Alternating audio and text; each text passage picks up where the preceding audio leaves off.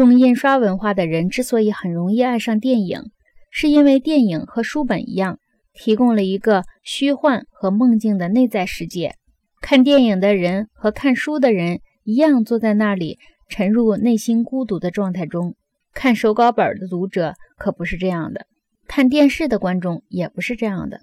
在旅馆房间里独自一人看电视是不大愉快的，在家里独自一人看电视也不是滋味儿。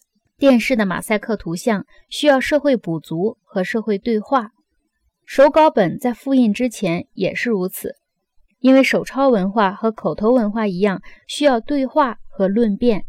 古代和中世纪世界的整个文化已经说明了这个道理。电视的主要压力之一是促进教学机器的发展。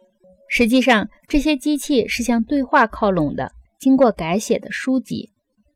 他们是实实在在的家庭教师，他们的命名却不大恰当。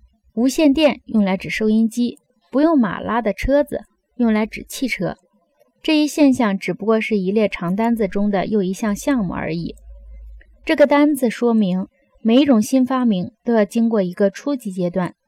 此见新的效果要靠老的办法来确保，又要靠某种新的特征来放大或修正。